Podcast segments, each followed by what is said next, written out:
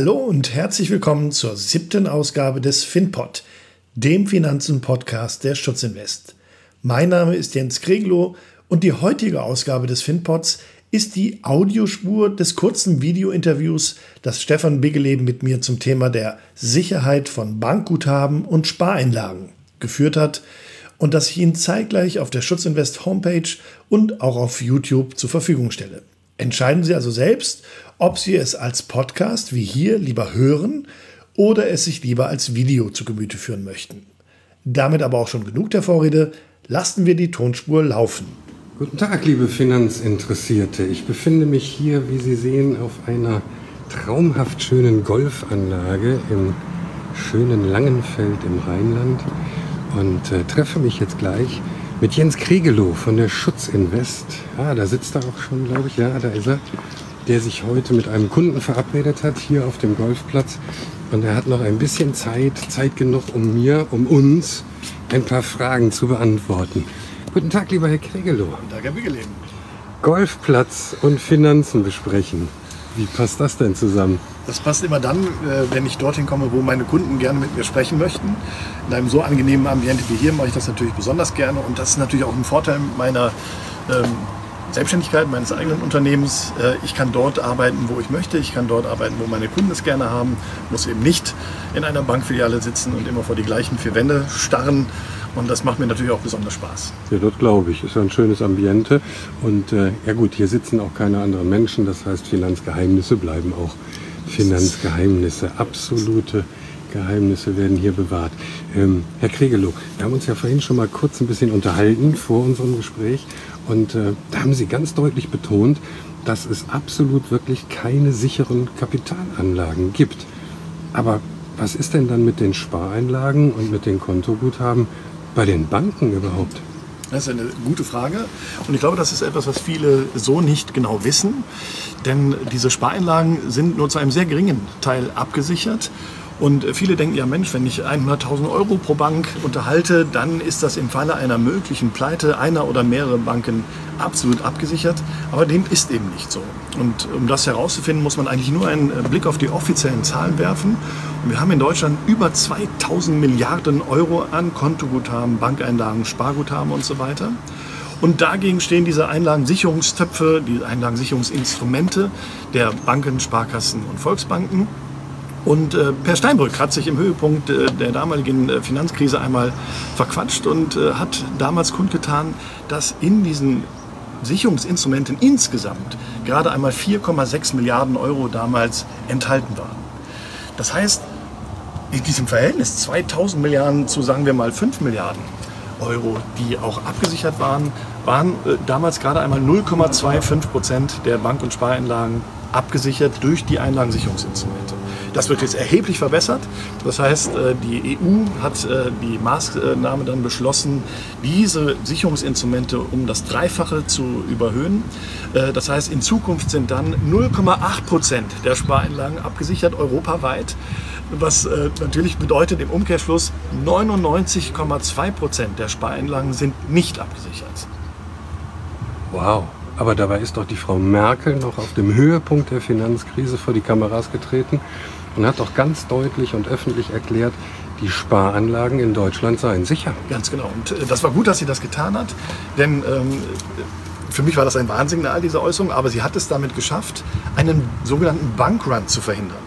Ein Bankrun ist die Situation, wenn alle Kunden beispielsweise einer Bank nun zu ihrer Bank gehen würden und sagen, Mensch, ich möchte mein Geld abheben. Das funktioniert äh, möglicherweise bei einzelnen Kunden, aber natürlich nicht in der Summe aller Kunden. Das wäre dann die Situation, äh, dass das natürlich nicht ausgezahlt werden kann, weil die Banken natürlich auch mit Teilen dieser Gelder arbeiten. Die stecken Gott weiß wo. Und äh, würde das System des Vertrauens, ja, das, der Begriff Kredere aus diesem Kreditwesen ähm, kommt von Vertrauen, wenn dieses Vertrauen nicht mehr vorhanden wäre, wäre das System im Grunde genommen von heute auf morgen zerstört. Das heißt, es ist sehr wichtig, dass die Menschen daran glauben, dass dieses System Bestand hat und dass ihr Geld sicher ist. Und das hat Frau Merkel damals erreicht. Äh, und ich glaube, sie war auch zu dieser Aussage regelrecht genötigt, weil es kurz vor einer solchen ähm, Situation stand und vor einem solchen Flächenbrand stand. Aber es ist doch mein Geld, was ich da aufs Konto oder aufs Sparbuch packe. Ah, ich verstehe. Sie meinen, äh, das ist so ein bisschen wie beim Schließfach. Sie legen Ihr Geld in das Schließfach und respektive auf das Konto und dann können Sie es natürlich auch wieder abheben. Aber ähm, rechtlich gesehen ist das durchaus äh, anders zu betrachten, denn mit, Ihrem, mit Ihrer Einzahlung bei der Bank leihen Sie der Bank oder Sparkasse ähm, Geld. Das heißt, die Bank schuldet Ihnen dieses Geld und es ist eben nicht so zu verstehen wie ein Schließfach, äh, in das Sie Ihr Geld legen. Und wenn die Bank Ihnen Geld leiht, die Bank Ihnen also Geld schuldet, dann spielt natürlich die Bonität einer Bank eine Rolle. Und ja, wenn dann der schlimmste Fall eintritt, äh, eine Insolvenz droht oder ähnliches, dann äh, ist natürlich nur das zu holen, was bei der Bank selber zu holen ist. Das ist in der Regel nur ein Bruchteil äh, der unterhaltenen Spareinlagen und Kontoguthaben.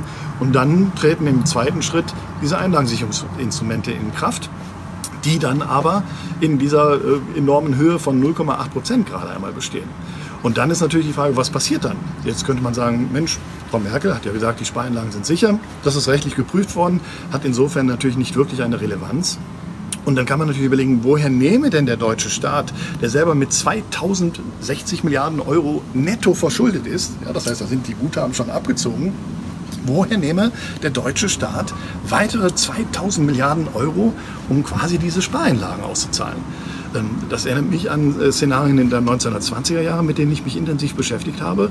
Das würde bedeuten, es würde Geld gedruckt. Und wenn Geld gedruckt würde, ja, dann haben wir möglicherweise auch wieder solche Szenarien mit Hyperinflation zu erwarten. Da möchte ich gar nicht dran denken. Also der langen Rede, kurze Sinn. Ähm, es gibt keine sicheren Geldanlagen und die Spareinlagen gehören dazu. Und mir ist wichtig, dass Menschen das einfach wissen und aufgrund dieses Wissens die Entscheidung treffen. In welcher Richtung auch immer. Das heißt also, am besten gehe ich jetzt direkt zur Bank und hebe alles von den Sparkonten und von den Konten wieder ab. Ja, also wenn es tatsächlich so wäre und Ihre Bank oder Sparkasse stünde morgen vor der Insolvenz, wäre das die richtige Entscheidung und äh, dann hoffentlich auch noch die rechtzeitige Entscheidung und dass man schnell genug ist. Aber das äh, ist natürlich etwas, was man vorher nicht weiß. Und ich glaube, auch solche Prozesse würden sich eher äh, mittelfristig ankündigen. Solche Problemlagen entstehen äh, zumindest hierzulande nicht von heute auf morgen im wahrsten Sinne des Wortes. Aber äh, selbst wenn man das dann täte, gibt es natürlich dann wieder eigene Risiken, die dadurch entstehen, wie dass zu Hause eingebrochen wird, dass das Geld gestohlen wird oder durch einen Wohnungsbrand vernichtet wird und ähnliche Dinge. Das heißt, äh, der, das Fazit könnte man vielleicht so sehen, weil einfach auch Liquidität natürlich immer nötig ist und man Liquidität auch immer vorhalten sollte, risikolos oder möglichst risikolos. Wir haben ja heute gesehen, dass auch die Kontoguthaben und Spareinlagen nicht risikolos sind. Kann vielleicht das Fazit das sein, zu sagen, so viel Liquidität wie nötig, aber so wenig wie möglich. Mhm. Herr Kregelow, ich sehe gerade auf der Uhr, gleich kommt Ihr Kunde. Vielen lieben Dank, dass Sie sich die Zeit genommen haben. Ein Golfer, noch eine ganz schnelle Frage, wenn es gestattet ist. Die gelten ja immer als so ein bisschen reicher.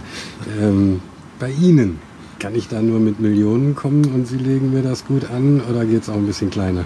Natürlich nur mit Millionen und Abermillionen, aber Spaß beiseite. Nein, es geht auch selbstverständlich kleiner. Und das ist auch das Schöne daran, ein eigenes Unternehmen zu besitzen. Da gibt es solche Vorgaben, wie ich sie natürlich noch äh, erlebt habe, als ich äh, angestellter Banker war.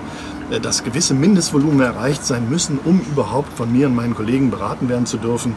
Äh, die gibt es im eigenen Unternehmen nicht. Und dann äh, orientiere ich mich vielmehr daran, habe ich ein Gegenüber, das ja, Spaß an der Entwicklung seines Vermögens hat, Interesse an diesen Themen hat. Und dann teile ich dieses Wissen natürlich auch gerne.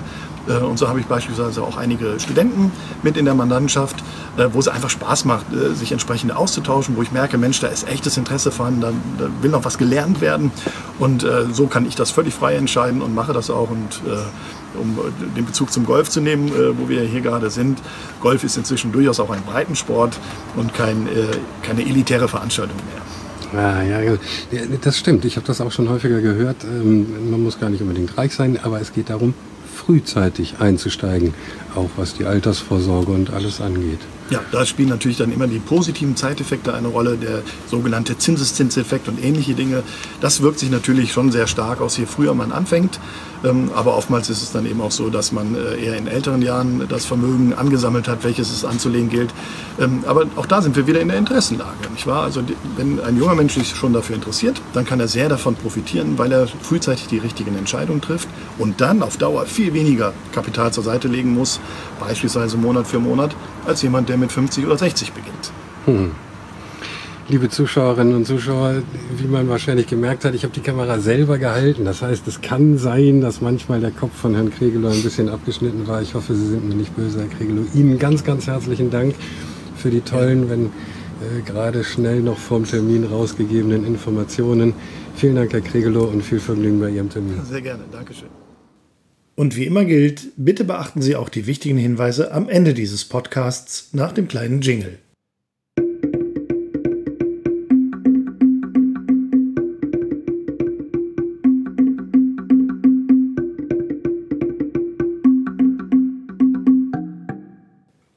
Nun noch einige wichtige Hinweise für Zuhörerinnen und Zuhörer des FinPods, des Podcasts der Schutzinvest. Die Schutzinvest GmbH und Co. KG ist im Rahmen der Anlageberatung nach 1 Absatz 1a Nummer 1a Kreditwesengesetz und der Anlagevermittlung gemäß 1 Absatz 1a Nummer 1 Kreditwesengesetz als vertraglich gebundener Vermittler gemäß 2 Absatz 10 Kreditwesengesetz ausschließlich im Namen für Rechnung und Unterhaftung der Finet Asset Management AG tätig. Dieser Podcast dient nur allgemeinen Informationszwecken zu diversen Finanzthemen. Der Podcast stellt somit keine Finanz-, Versicherungs-, Anlage-, Steuer- und/oder Rechtsberatung dar und ersetzt somit eine solche auch nicht. Im Gegenteil, das Hinzuziehen eines entsprechenden fachlichen, rechtlichen und oder steuerlichen Beraters wird dringend angeraten vor entsprechenden Entscheidungen ihrerseits. Auch beinhaltet dieser Podcast keinerlei Einladung, Anregung, Empfehlung und oder Aufforderung zum Kauf, Zeichnen, Halten, Verkaufen oder sonstigen Handel von Wertpapieren, Derivaten, Finanzinstrumenten, Immobilien, Edelmetallen, Sachwerten also schlichtweg jedweder materiellen oder immateriellen Sache und soll auch nicht so verstanden werden. Gleiches gilt für den Abschluss, den Wechsel, das Stilllegen und oder die Kündigung eines Versicherungsvertrages.